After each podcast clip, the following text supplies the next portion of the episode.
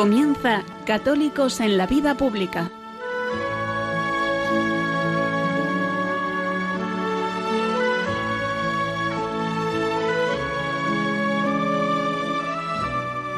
Un espacio dirigido en Radio María por Luis Zayas.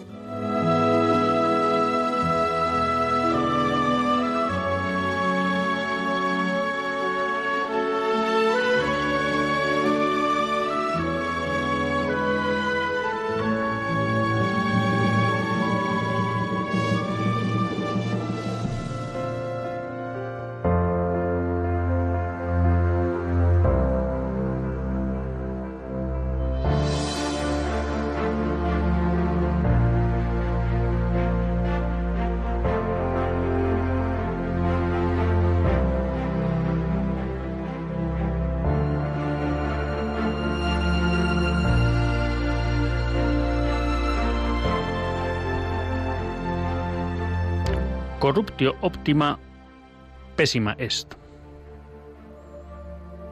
Este viejo adagio latino me venía a la cabeza al conocer algunas noticias relacionadas con la corona española. Corruptio optima pésima est se traduce como la peor corrupción es la de los mejores. Y este viaje me venía al conocer dos noticias que se relacionan con la corona española. La primera, quizá la que me parecía más grave, es una noticia que se ha publicado, concretamente yo tengo el extracto de la página web de la vanguardia, en la que se habla del que el colegio en el que ha sido enviada la princesa Leonor en Gales para hacer los dos últimos años de la educación media, el bachillerato español, el equivalente al bachillerato español, pues ha celebrado una fiesta queer. Si ustedes no lo saben, pues queer es queer, queer, me corrigen aquí, ya saben que yo con los idiomas pues no, no ando bien. Pues ya saben que queer es una nomenclatura o una denominación que hace referencia a toda la cuestión LGTBI, ¿no?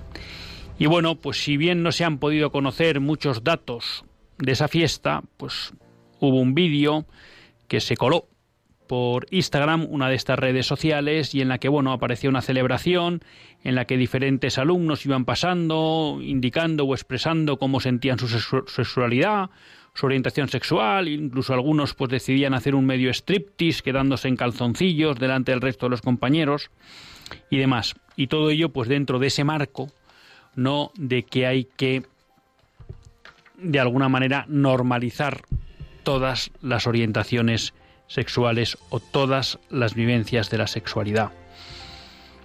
Y claro, uno se preocupa, uno se pregunta en qué modelo, en qué principios estamos educando a aquella mujer que está llamada a ser la reina de España aquella mujer que está llamada a desempeñar la jefatura del Estado. La semana pasada glosábamos, aprovechando la fiesta del Pilar, lo que era la historia de España. Y de alguna manera marcábamos cómo esa fiesta del Pilar recordaba la esencia de la nación española, el servicio a la fe. Y decíamos, o hemos comentado en otros programas, cómo las naciones se construyen a través de los siglos, mediante la tradición y mediante la acumulación de hechos, gestas, de principios y de ideales que esa comunidad ha ido desarrollando a lo largo de su historia. A lo largo de toda la historia de España, de manera ininterrumpida, un elemento clave en su esencia ha sido también la monarquía. Y a lo largo de la historia de España, la monarquía se ha identificado prácticamente a lo largo de toda su historia, ha habido excepciones, pero menores, con ese fin y con ese ideal cristiano que tenía la nación española. Y la monarquía hacía suyo ese fin de su pueblo. Alguien podrá decir que quizá eso está fuera de lugar hoy. Alguien podrá decir que en el siglo XXI, donde predomina el relativismo, no cabe un monarca católico. Alguien podrá pensar que un gobernante, un monarca, de alguna manera, tiene que satisfacer a todos. No compartimos esa opinión. Caben políticos católicos en el siglo XXI. Caben reyes católicos en el siglo XXI. Y al ejemplo de Balduino de Bélgica me remito. Lo que llama la atención es que se tome la decisión, no sé si voluntaria o esto ha sido simplemente un accidente, de educar a la princesa de Asturias, futura reina de España, en unos principios totalmente ajenos a la tradición y a la esencia de la nación que está llamada a representar y, si Dios quiere, a dirigir. Y esto, como ustedes comprenderán, no es un reproche a la infanta Leonor, sino es una pregunta respetuosa hacia sus padres. ¿Cómo estamos educando y en qué principios estamos educando a aquella que está llamada a ser reina de España y reina de todos los españoles? Y en la misma línea nos duele la relación que se está produciendo con la corona y con los premios, en este caso ya princesa de Asturias. Vemos con horror cómo este año el premio Princesa de Asturias de Comunicaciones y Humanidades se ha otorgado a Gloria Steinem, una mujer que no tiene empacho en declarar que abortar también puede ser un aluvio y un motivo de celebración. Yo sé que los premios Príncipes de Asturias no los elige la Casa Real, los elige el patronato de la Fundación Príncipe o Princesa de Asturias. Pero a uno le duele que la monarquía española, católica por esencia, una su nombre a este tipo de galardonados. Y si bien parece razonable que exista un comité que elija los diferentes galardonados, bueno sería que desde la Casa Real se tuviera sentido crítico a la hora de aceptar cualquier propuesta de premio. No es de recibo que en España se dé un premio de comunicación a aquella mujer que dice que abortar no solo es un alivio, sino un motivo de celebración. ¿Cómo va a ser un motivo de celebración la muerte de un ser inocente en el seno de su madre? ¿Cómo nos quiere vender Gloria Steinem que es un alivio abortar cuando desgraciadamente estamos cansados de ver mujeres que han destrozado su vida por culpa del aborto? Y que no Gloria Steinem, sino asociaciones pro vida, normalmente del ámbito católico, o del ámbito cristiano, aunque no exclusivamente, pero normalmente del ámbito cristiano, son las que atienden a esas mujeres y les ayudan a recuperar su vida. Porque muchas de ellas, tras pasar por el aborto, consideran que no merece la pena. ¿Cómo puede galardonar España a una mujer que dice que el aborto es un alivio y un motivo de celebración? ¿Y cómo puede unir la Casa Real su nombre a ese galardón. Comprendo que son tiempos duros, que tampoco son fáciles para la Casa Real, pero no todo vale. Y sobre todo, si renunciamos a la esencial, corremos el riesgo de que se pierda la esencia de la institución. Y si la institución pierde su esencia, normalmente se vuelve inútil y las instituciones inútiles acaban desapareciendo. Dios quiera que la Casa Real pues, vuelva los ojos a la historia de España, vuelva los ojos a todos a sus antepasados, muchos de los cuales hicieron muchas cosas y grandes por la fe, entre ellos el bisabuelo del actual rey, que se jugó el trono y le costó el trono por consagrar España al Sagrado Corazón, y dejen de unir su nombre a premios como estos o de educar a sus hijas en el ámbito del marxismo cultural.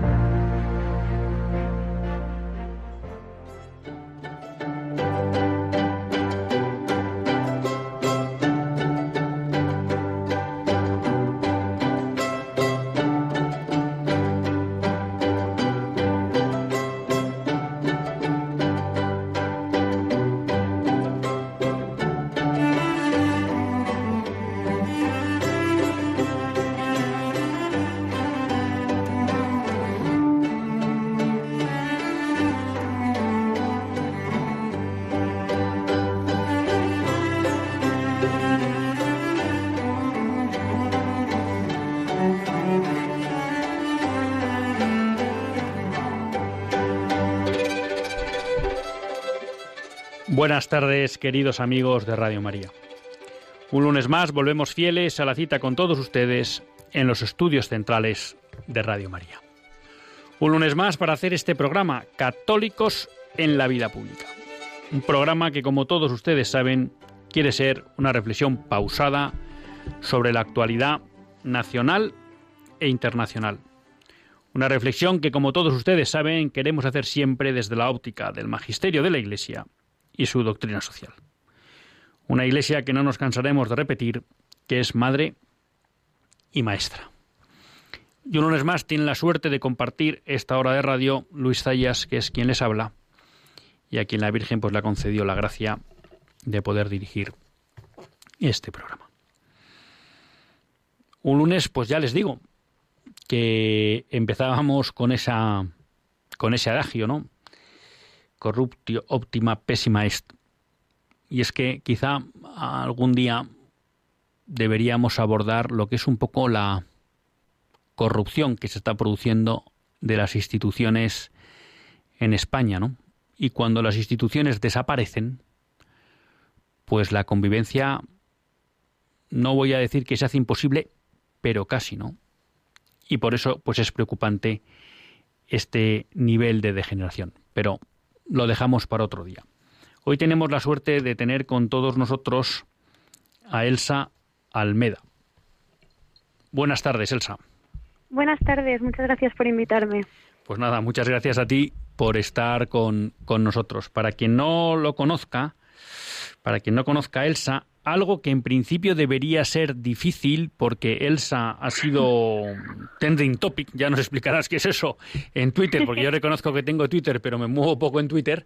Bueno, pero Elsa ha sido trending topic en, en Twitter, algo que en principio parece difícil que lo consiga una chica de 18 años, que está en primero de ingeniería, que se declara católica, provida y que encima pues tiene el valor de ir a estudios de televisión a defender la vida, ¿no? Entonces, bueno, pues aquí tienen todos ustedes a Elsa Almeda. Y yo lo que le voy a primar, le voy a pedir primero a Elsa que nos cuente es por qué Elsa acaba siendo trending topic en Twitter. Eh, bueno, pues yo soy una chica normal, de 18 años, católica que va a la universidad y pues por diferentes cosas me acaban pidiendo desde desde Vox, ¿no? Que yo estoy pues en las juventudes aquí en Barcelona, que mm, si podía ir a un programa de televisión que ni siquiera se, se emite por televisión, o sea, se emite por internet porque tiene muy poca muy poca repercusión. Si podía ir a un debate em, pues eh, para defender la, la postura provida. Y yo acepté encantada porque es un tema que mm, que yo lo, siento mucho y lo digo mucho y creo que es importante aprovechar eh, cualquier espacio que nos den para reivindicar eh, lo que nosotros pensamos y reabrir debates que en España pues tristemente parecen cerrados. Y pues yo fui a ese a ese debate. Era la, era un debate cuatro contra uno. Yo era la única que estaba en contra del aborto. Y pues el debate eh, eh, fue muy bien. yo salí súper contenta de, de cómo lo habíamos hecho. Mis amigos que lo habían visto me dijeron que genial, que había defendido las cosas tranquilamente y todo genial. Y nada, eso yo al día siguiente pues ya estoy en, en clase y de repente me envía un amigo un, un titular del, de, de, bueno, no sé si puedo decir lo, sí, sí, sí, tranquilamente. Em, pues del español, un titular del español, que ponía, joven de Vox eh, propone violaciones seguras. Y claro, nosotros nos quedamos así, eh, pero, pero ¿qué es esto?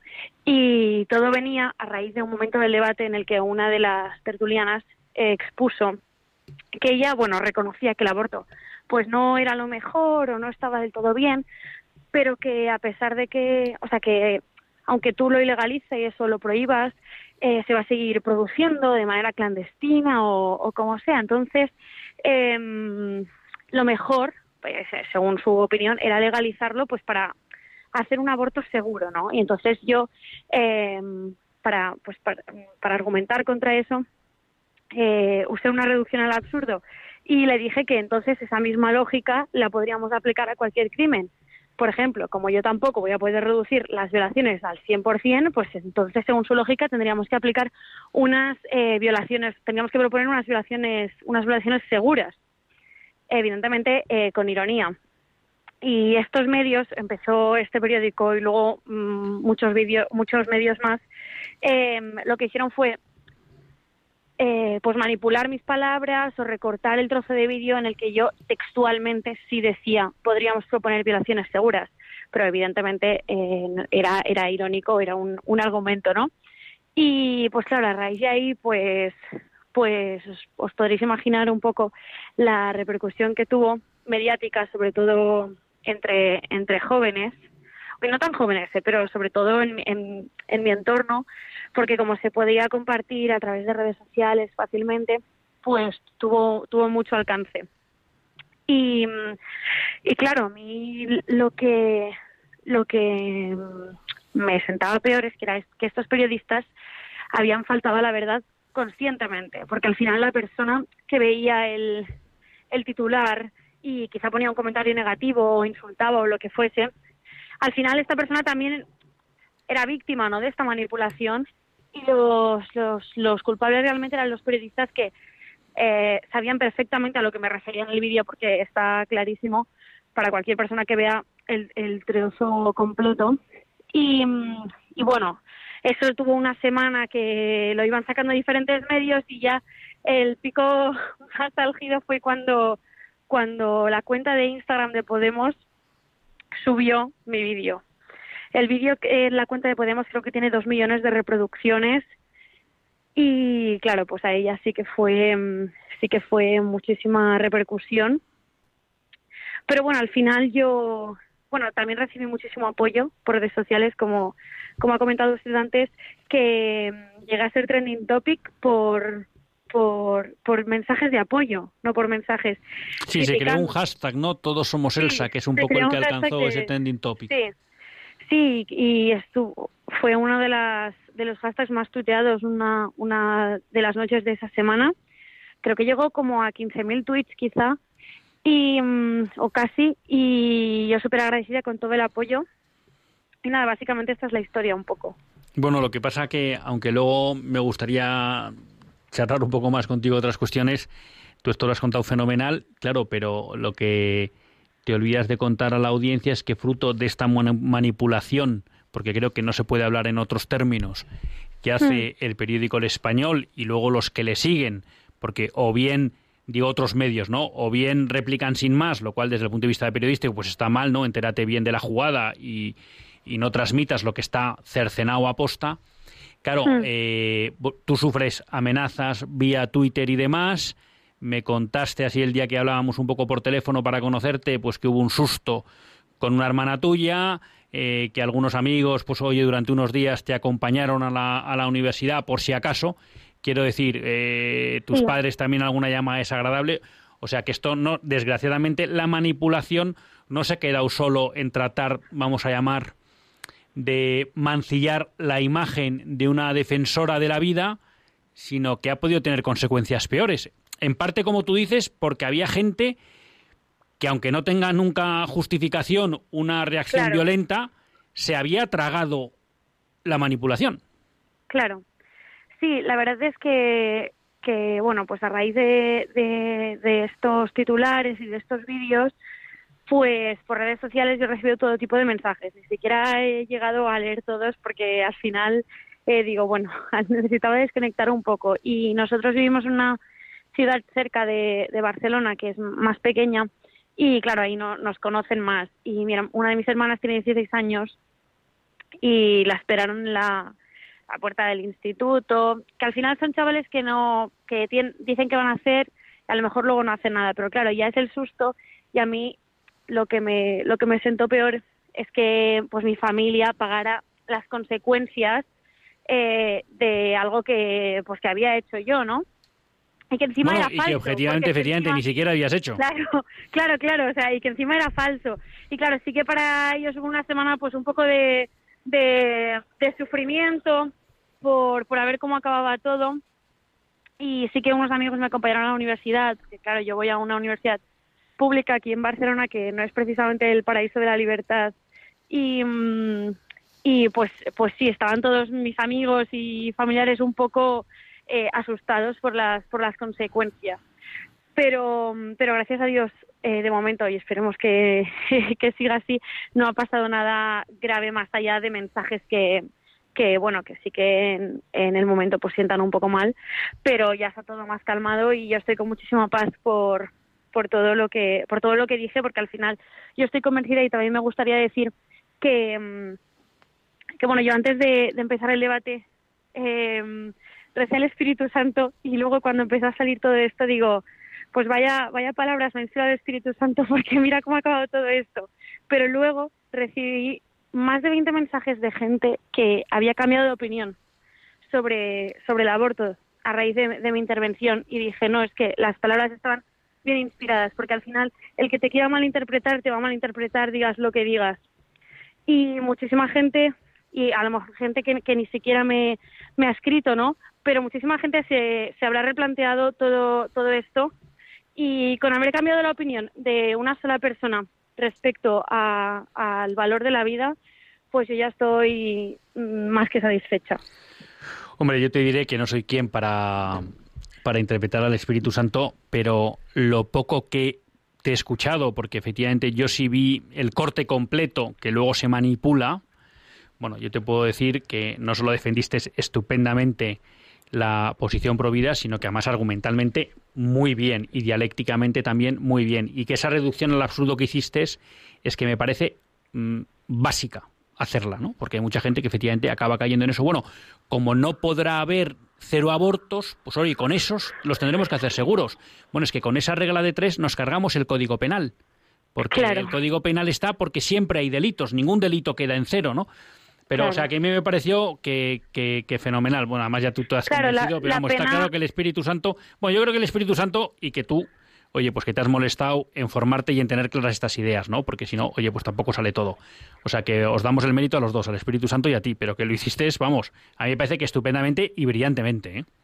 Gracias. La pena es que mucha gente eh, le chocaba, ¿no? Que yo comparase eh, un aborto con una violación, como diciendo, pero pero qué barbaridad, ¿no? Pero claro, porque estamos ya en un punto en el que en el que el aborto pues ya no ya no ya no se ve como realmente lo que es, ¿no? Incluso, pero pero gente incluso que, que ni se lo ha planteado, ya les han dicho toda, toda la vida eh, yo lo veo sobre todo en gente de mi edad que no es que tengan eh, la maldad, pero ya les han dicho durante toda la vida que el aborto, pues nada, es una cosa más un recurso al que puedes recurrir si te vas en la situación y les, les choca, ¿no? Y por eso yo creo que es importante em, repetir y, hacer a la gente consciente de lo que es el aborto. Yo que te he seguido un poco en Twitter a raíz un poco pues de toda la polémica y bueno, pues, entre otras cosas también para intentar contactar contigo en su momento. Hmm. Claro, em, es curioso porque se producen en estos casos como diferentes reacciones, ¿no? Bueno, pues están un poco, vamos a llamarla de los bárbaros, oye, que no les gusta, que encima han sufrido una manipulación y atacan y tal, no sé qué. Bueno, vale, está ahí.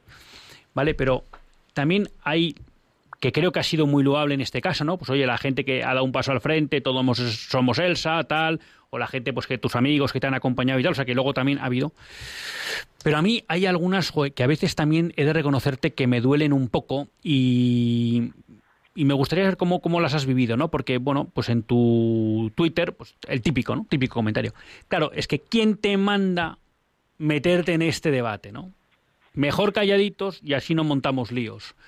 O el típico de, ah, claro, es que este ejemplo que has puesto, no sé qué, claro, entonces dices, oye, esta gente que parece que, que piensa como nosotros, pero que al final siempre ve pegas en el que sale a defender la posición, tú, ¿cómo, cómo vives un poco eso? Bueno, la verdad que alguna contestación que viste me pareció bastante bastante notoria, ¿no? Porque claro, cuando dices, oye, que nos van a juzgar también por nuestros silencios, ¿no? O sea, ¿cómo has vivido tú también un poco, no voy a decir ataque, pero a veces un poco como displicencia, ¿no? De, gente que al final, oye, claro, es que te has metido en un lío, pues está bien empleado, eh, pues es que eso no habría que decirlo, mejor estar callados. ¿Cómo vives, cómo vives un poco esas reacciones? ¿O, qué te sugieren a ti, no? Eh, sí, bueno, yo, claro, eh, sé que tengo 18 años, que me queda mucho por aprender y estoy mm, con muchas ganas de aprenderlo y poder mejorar pues en todos los temas de debate y todo eso, ¿no? Y pues probablemente no fue no fueron los argumentos eh, perfectos, ¿no? Pero creo que eh, todo el mundo eh, que realmente tenga unas convicciones y quiera defender la verdad tendría que ser valiente de hacerlo, aunque no lo aunque no lo hagas perfecto, te pueda eh, traer consecuencias negativas entre comillas porque porque eso que, que callarnos eh, no no no va a solucionar nada y, y realmente nosotros rendiremos cuentas un día no y cada cosa que nosotros o sea cada cada momento que nos quedamos callados cuando vemos una injusticia o cuando tenemos que defender eh, lo que creemos pues son oportunidades que estamos perdiendo de, de abrir los ojos a la gente y, y bueno, al que mucho se le dio, mucho se le, mucho se le pedirá, ¿no? Entonces yo creo que si, que si Dios me pone en la situación o en diferentes eh, contextos en los que yo puedo defender la vida, tengo que, tengo que aprovecharlo al máximo y, e intentar dar lo mejor de mí, igual que, que todos los cristianos tenemos que hacerlo. Me parece que esto me, me, que me contestas va un poco en la línea de eso que tienes en tu perfil de Twitter de la verdad antes que la paz. Sí, me gusta mucho esta frase porque porque a veces gente, incluso yo en algunos momentos ¿no? de, de mi vida, pues em, pensamos, bueno, mira, prefiero evitar el conflicto, me callo, pero, pero al final no, no, estás, no estás evitando el conflicto, en realidad lo estás aplazando, ¿no? Porque, porque lo que está mal está mal y lo que está bien está bien y si no lo si no defiendes el bien ganará el mal entonces entonces es importante que en estos tiempos que la verdad no importa porque es lo que yo lo he vivido a, a pequeña escala con, con lo que ha pasado con los medios de comunicación que la verdad no les importa porque porque les da igual. Eh, y a muchísima gente no le importa la verdad. Eh, creo que nosotros tenemos que ser los defensores de la verdad. Elsa, eh, ¿Elsa? Sí, sí. Ah, perdona. Eh, leyendo una noticia en, en Aciprensa un poco sobre tu actuación en, en el programa, una cosa que parece que les ha sorprendido mucho es que tú claramente, eh, digamos, marcaste el campo de juego a la hora de utilizar el vocabulario, ¿no? Y que tú eh, rápidamente desenmascaraste un poco todos estos eufemismos que utilizan los defensores de la cultura, de la incultura de la muerte, cuando hablan de cuestiones tan graves como el asesinato de un niño y demás, ¿no? Claro, sí, yo creo que eh, hemos ido cediendo eh, terreno en este sentido.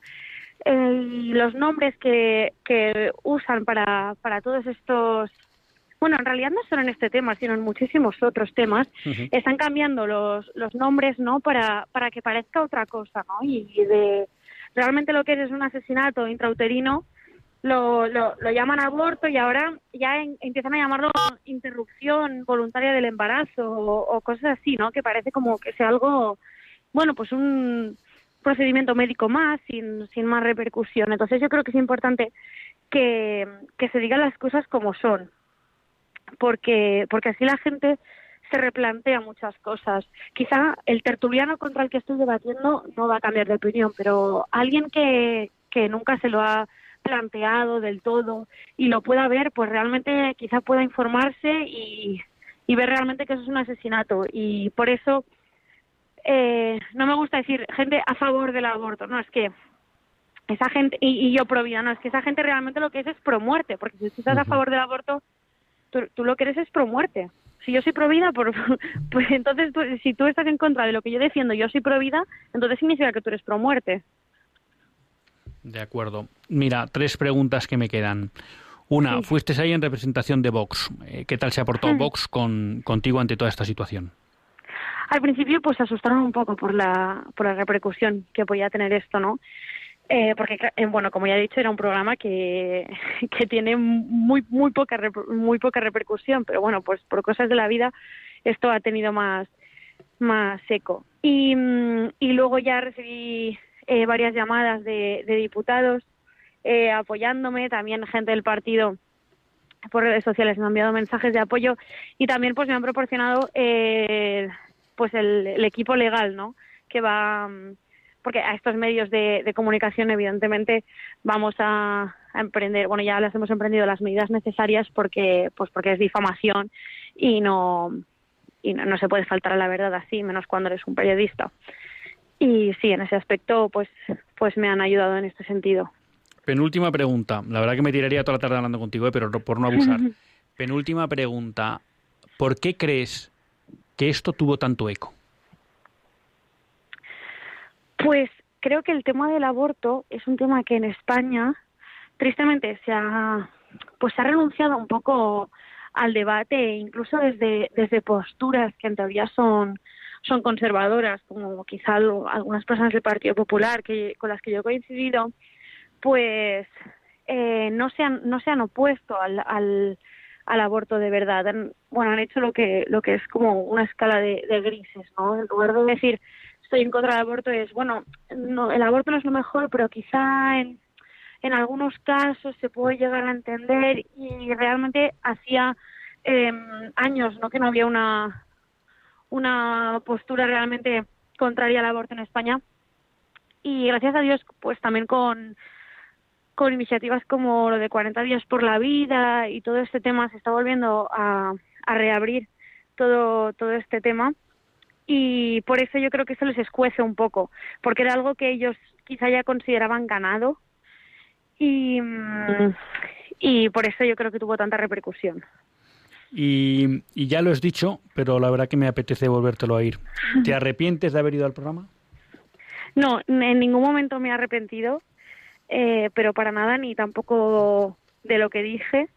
Creo que, bueno, que como ya he dicho, recibir los mensajes de gente que haya cambiado de opinión eh, yo ya me quedé con muchísima paz y además es que es algo de lo que estoy tan convencida y que no, que no admite discusión, que el aborto está mal y, y, punto, que, en ningún momento he, dudado ni me he arrepentido. Pues Elsa, muchísimas gracias por estar con nosotros, eh, muchísimas gracias por tu valentía en la defensa de la vida. Muchísimas gracias por hacerlo también, porque aunque decías, bueno, tengo 18 años y todo se puede mejorar, por supuesto que todo se puede mejorar, pero, pero estuviste brillante y bien, los argumentos eran sólidos, estaban bien hechos. Lo que has sufrido es una manipulación, no que tú tuvieras un desliz o algo, sino ha sido una manipulación. Y muchísimas gracias por tu testimonio. Muchísimas gracias a vosotros, un placer. Pues un fuerte abrazo, Elsa. Muchas Adiós, gracias.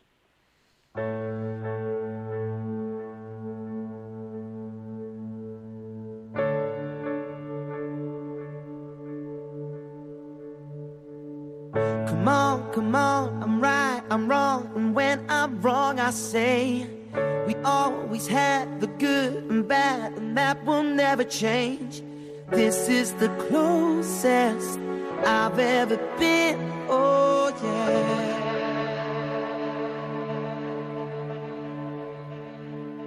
We give, we take, we mend, we break, and so this cycle goes. We're doing well, we've been through hell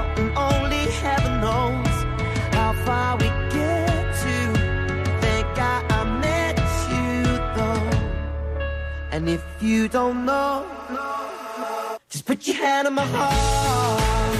Put your hand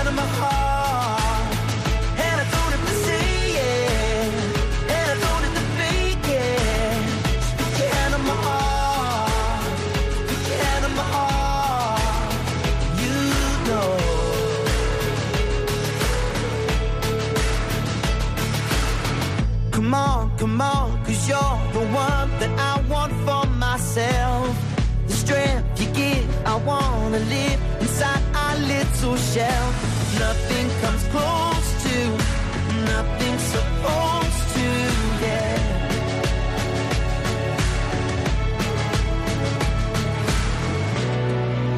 You have your doubts the same way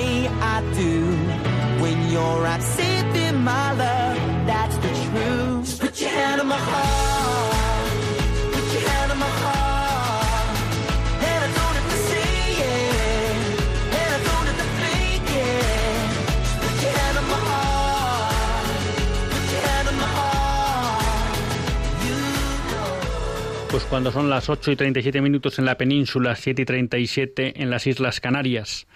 Momento que siempre aprovechamos para acordarnos de los habitantes de La Palma que están sufriendo pues los efectos devastadores del volcán. Continuamos en Católicos en la vida pública y lo hacen en compañía de Luis Zayas. Hemos perdido la magnífica compañía del Salmeda, joven valiente, joven provida. Aprovecho también para recordarles que pueden escribir al WhatsApp del programa 668 594 383 668 594 383 y que si quieren participar en el mismo, pues pueden llamar al 91 005 9419 91 005 9419. Eso sí, les pido unos 7-8 minutos de paciencia porque vamos a estar con otro invitado que es Pablo López. Pablo, buenas tardes. Hola, muy buenas tardes Luis y queridos oyentes de Red María. Pues nada, tenemos aquí a Pablo, ya estuviste con nosotros el año pasado y nos estuviste hablando de una iniciativa, bueno, pues que, que yo creo que merece la pena que conozcan todos nuestros oyentes. Hablábamos antes con Elsa, pues de alguna manera una forma de evangelización o de defensa de los principios cristianos en los medios de comunicación. Bueno, y tú estás, bueno, impulsando o, o siendo testigo y también seguidor de otra forma de, evangelizar. Cuéntanos un poco, Pablo. Bueno, pues eh, buenas tardes de nuevo y sí, gracias a Dios, eh, yo soy uno de tantos que mm, realiza una evangelización pues cara a cara eh, con cualquier persona. y esto, aunque hoy me decía un amigo que le parecía raro, yo le tenía que decir, bueno, por supuesto que hay muchas formas de evangelizar y otras tantas de otros tipos de apostolado que no son evangelización, pero que también son maneras de reflejar a Cristo eh, como servidor. Eh, y esta es la forma originaria, la, que hacía Cristo saliendo por los caminos en aquel entonces de Israel, que luego siguieron San Pablo, Felipe el apóstol, en fin, hasta nuestros días, bueno, pasando por Francisco de Asís, en fin, o San Juan de Ávila, el patrono de los sacerdotes españoles. Entonces se trata de estar donde esté la gente, puede ser una playa, un campo, cualquier calle, plaza, a la salida de una iglesia. Se trata de hacerse el encontradizo, por supuesto, después de haber estado orando, incluso durante el tiempo de la evangelización, también teniendo muy clara la presencia del Señor y bueno, pues eh, como digo, haciéndose el encontradizo para enseguida, en, con los menos rodeos posible, eh, de, decirle a la gente o recordarle a, a, cada persona amada por Dios que precisamente Dios le ama y que Jesucristo ha dado su vida por, por ella. Luego, pues hay maneras de ayudarse, pues con tal vez a veces con una estampita o con un pequeño texto bíblico que, que, re, que ofrecemos como un regalito eh, ya digo, es la forma originaria eh, con la que empezó Jesús. Una diferencia, pues nosotros no hacemos milagros, ni, ni, ni en fin, no, no liberamos de, del demonio, pero lo que sí tiene, tiene en común esta forma es mm, la de predicar el Evangelio a cualquier persona y, por supuesto, el que mm, hace esto, pues luego queda muy predispuesto para en su vida diaria con los amigos, conocidos, allí donde se tercia, pues hombre, con prudencia, con mucho cariño, con mucha amabilidad y con mucha pedagogía, pues hablar explícitamente de, de la salvación eterna en Jesús. Claro, cuando tú dices cara a cara o haces el encontradizo, ¿qué quiere decir eso? ¿Que abordas a la gente, por hablar así en un término un poco coloquial? Sí, sí, pues eh, yo animo a que mm, nuestros oyentes y tú mismo releamos el Evangelio fijándonos en eso. Eh, lo que ocurre muchas veces es que mm, pues leemos o relemos o hemos escuchado desde otros puntos de vista. Pero es precisamente, mm, por poner uno de tantos ejemplos, el pasaje de, de los discípulos de Maús cuando Jesús ya había resucitado, pero todavía los discípulos no se habían dado por enterados, ¿no? Y entonces, pues bueno, pues estos dos que creían que ya la causa estaba perdida y resulta que se les, se les eh, cruza por el camino un misterioso caminante y bueno, todos, creo que muchos de nuestros oyentes, o casi todos o todos, conocerán la historia, poquito a poco va hablando con la gente. A ver, yo creo que lo que me, en el fondo me preguntas es un ejemplo concreto, particular. Bueno, pues una de tantas maneras, porque tampoco hay una formulita mágica a la que aferrarse, ¿no? Porque entonces ya te mecanizas, pierdas espontaneidad, y, entonces pues la gente lo nota. Eh, en realidad esto muchas veces es más difícil explicárselo a, a un hermano católico practicante que ya tiene sus costumbres, que le parece un poco raro, que a la persona a la que vamos a evangelizar, que generalmente en el 91% de los casos lo ve, lo nota con naturalidad. O sea, no te pregunta, yo qué sé, si eres de una secta o si eres de otra religión. Alguna que otra vez lo preguntan, pero casi nunca. O sea, lo, lo, asumen con naturalidad. Tal vez porque lo hacemos con naturalidad con, con, con, y con sinceridad, ¿no? Y sabiéndonos pequeños y, y sabiendo que no es por nuestra elocuencia por la que nos escuchen, es porque el Espíritu Santo actúa, porque Él es el, es el Espíritu Santo, el, gran protagonista de cualquier forma de evangelización y de cualquier forma de apostolado. Bueno, pues un ejemplo muy concreto, pues muchas veces mm, eh, ante unas personas que, por ejemplo, pueden estar sentadas en, en una barra de, en, en una terraza de un bar o en un parque, pues uno se acerca así, tranquilamente, de buenas tardes, os puedo dar este regalito y el regalito pues es un pequeño texto bíblico. Y a partir de ahí, pues muchas veces lo que ocurre es que sencillamente lo, reciben, gracias, muy bien, muchas gracias. Y ahí uno intuye que tal vez no da para más la cosa, pero has puesto esa semillita del Evangelio. Y otras veces sí, otras veces incluso pues con una aparente pequeña un pequeño debate, ande, ¿por qué me haces esto? Tú de la iglesia y tal, y entonces te plantean alguna duda o te dice o te reconocen pues pues hace mucho tiempo que a mí nadie me habla de Dios o hace y surge la conversación y entonces uno tiene que adaptarse a, a, lo que le plantea la otra persona y muchas veces más que hablar es escuchar y cuando la persona se desahoga pues pues mm, ya ella misma te va a escuchar mejor. Y lo que importante no es que nos escuche a nosotros sino que a través de, de nosotros escuche algo que el Señor le quiere decir. Y os podría poner muchos ejemplos así incluso muy muy recientes del sábado pasado. Y por cuestiones operativas, cuando, cuando vas a evangelizar, aunque sea, digamos, una, una evangelización, vamos a llamar cara a cara, individual, eh, os reunís un grupo de gente que luego os vais repartiendo por la ciudad. Eh, si alguien se quiere unir a este tipo de iniciativas, ¿hay, ¿hay alguna forma de saber, oye, pues hoy se va a hacer una evangelización en Madrid o en Valladolid o en León? ¿O realmente esto que haces tú, vamos a llamar, lo haces un poco, por usar un término coloquial otra vez, eh, de francotirador. Oye, pues yo estoy en una ciudad, me apetece ir, voy y empiezo. O hay, o hay ciertas iniciativas en diferentes ciudades al que alguien o cómo alguien se puede adherir a ellas, ¿no? O unir a ellas. Claro que sí. Pues claro que hay. Yo hace 32 años empecé aprendiendo, empecé de aprendiz con el apostolado de Legión de María que, entre otras actividades, pues cada semana entre sus apostolados tiene lo que se llama hacer contactos, que se trata de salir de dos en dos después de haber orado, eh, pues se trata de ir por la calle y tal vez en alguna plaza o donde se tercie, pues se inicia una conversación amable con, las personas y, se les habla de Jesús, de María, de, de, la relación personal que cada uno puede descubrir o redescubrir con, con el Señor. Entonces, allí donde haya Legión de María, creo yo, que además está extendida por toda España y por muchos países del mundo, ahí se tiene una ocasión. Luego, claro, cada grupo pues puede tener sus peculiaridades, pero en líneas generales yo aprendí con ellos, cualquiera que, que nos esté escuchando y tenga a mano un grupo de Legión de María, creo que puede también aprender con ellos aunque no se dedican solo a esto que estoy yo comentando, pero, pero es una de sus actividades frecuentes, digamos, ¿no?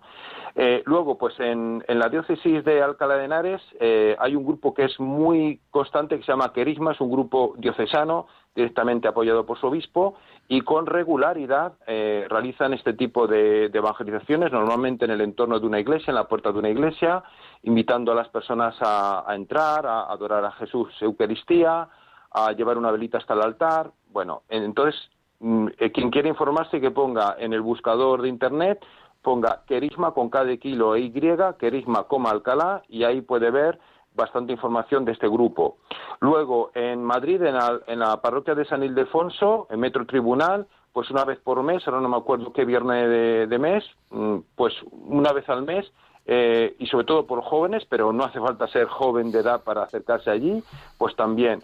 Esas son las iniciativas más regulares que yo conozco, pero sin duda hay más. Luego está el, el grupo Hatari, que también hace misiones en, en Perú y en, dos sitios de España, en, en, zona rural de Palencia y de, Huelva. Y seguro, vamos, que, que hay más. En, Valencia antes funcionaba Night Fever, que hacen algo parecido. En su momento ha estado bastante presente Centinelas de la Mañana. Y luego aquí en mi ciudad, en Valladolid, aunque nosotros, nuestro pequeño equipo no solamente está operativo en Valladolid, de vez en cuando salimos. Hace poco estuvimos en Salamanca y ahora mismo estoy preparando algo, lo digo también para quien se quiera animar en, esas bonitas tierras catalanas. Eh, Dios mediante vamos a estar evangelizando el sábado y el domingo desde la Catedral de Solsona, en la provincia de, de Lérida. Ahí vamos a estar. Y aquí en Valladolid, pues una vez por semana eh, salimos, independientemente de que luego yo y algún, alguno más y yo, pues salgamos también fuera de, la provincia o de la región, donde, donde sea. Y bueno, nosotros nos, nos, reunimos para orar y leer la Biblia porque para evangelizar es muy importante ser un lector asiduo de la Biblia, un meditador, un, un amante de la palabra de Dios. Eh, porque principalmente es lo que se, lo que se anuncia, el núcleo de la Biblia. Y digo que nos reunimos los martes a las 8 de la tarde en el Centro de Espiritualidad. Mañana, por ejemplo, si alguien está en Valladolid, pues puede venir al Centro de Espiritualidad a las 8 de la tarde, pregunta por el equipo de Nueva Evangelización y es muy bienvenido. Pues... Y oramos un ratito y, y, luego compartimos la Biblia, sí. Pues Pablo, eh, quizá te haría una última pregunta. Sí. Y te pido un poco brevedad porque se nos va el programa. Sí. Sí. ¿Qué le dirías a alguien para animarle a dar este paso en la evangelización? Lo que es, eh, en general nos falta es eh, motivación y, motivación para otras eh, tareas de la vida pueden ser muy variadas, pero aquí la, la, principal motivación es amar mucho a Cristo, amar mucho la sangre que Cristo derramó por cada una de esas personas desconocidas, que Dios eh, se ha hecho carne para, para entregarse por ellos.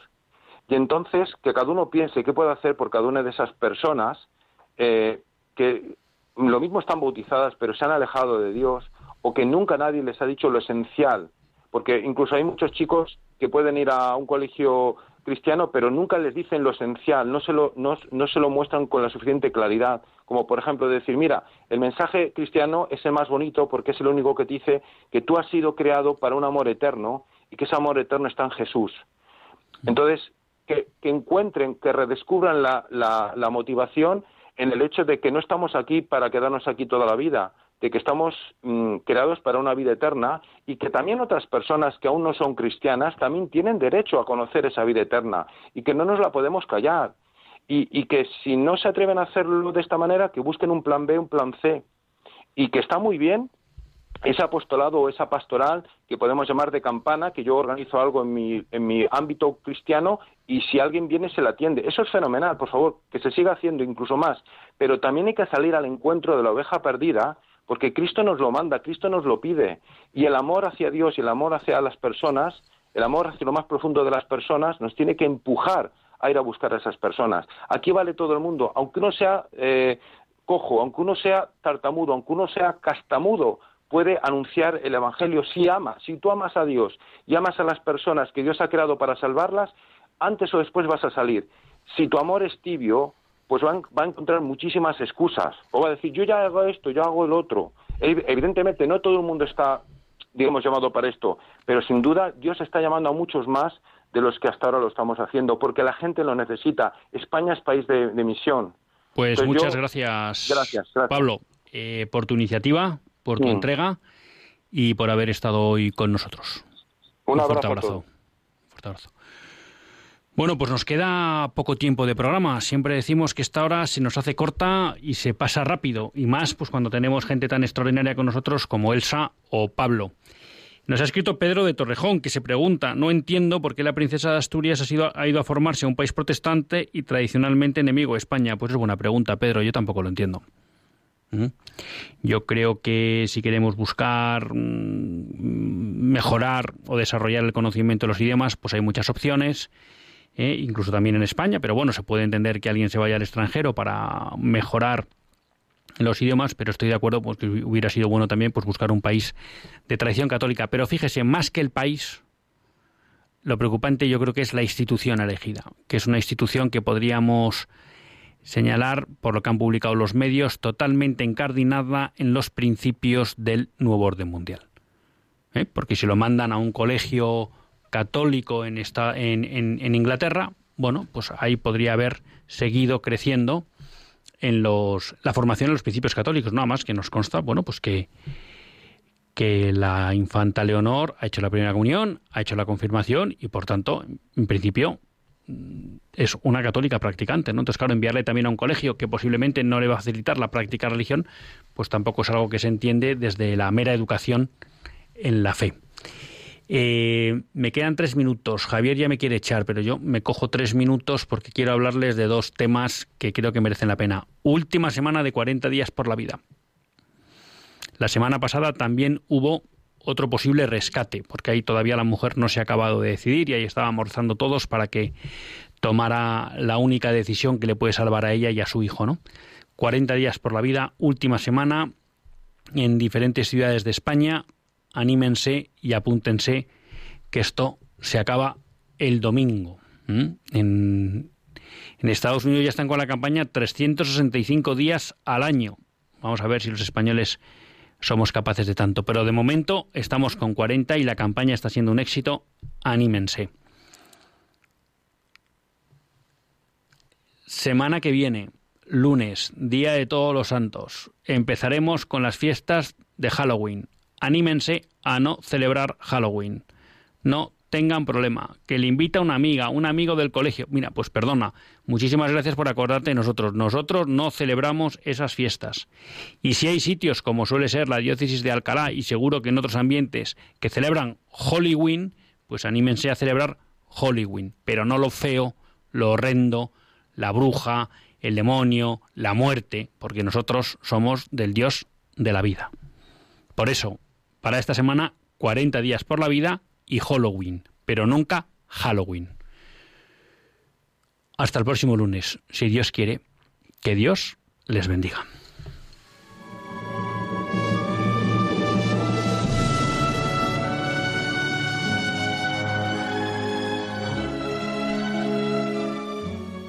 Así concluye Católicos en la Vida Pública, un programa que dirige Luis Zayas.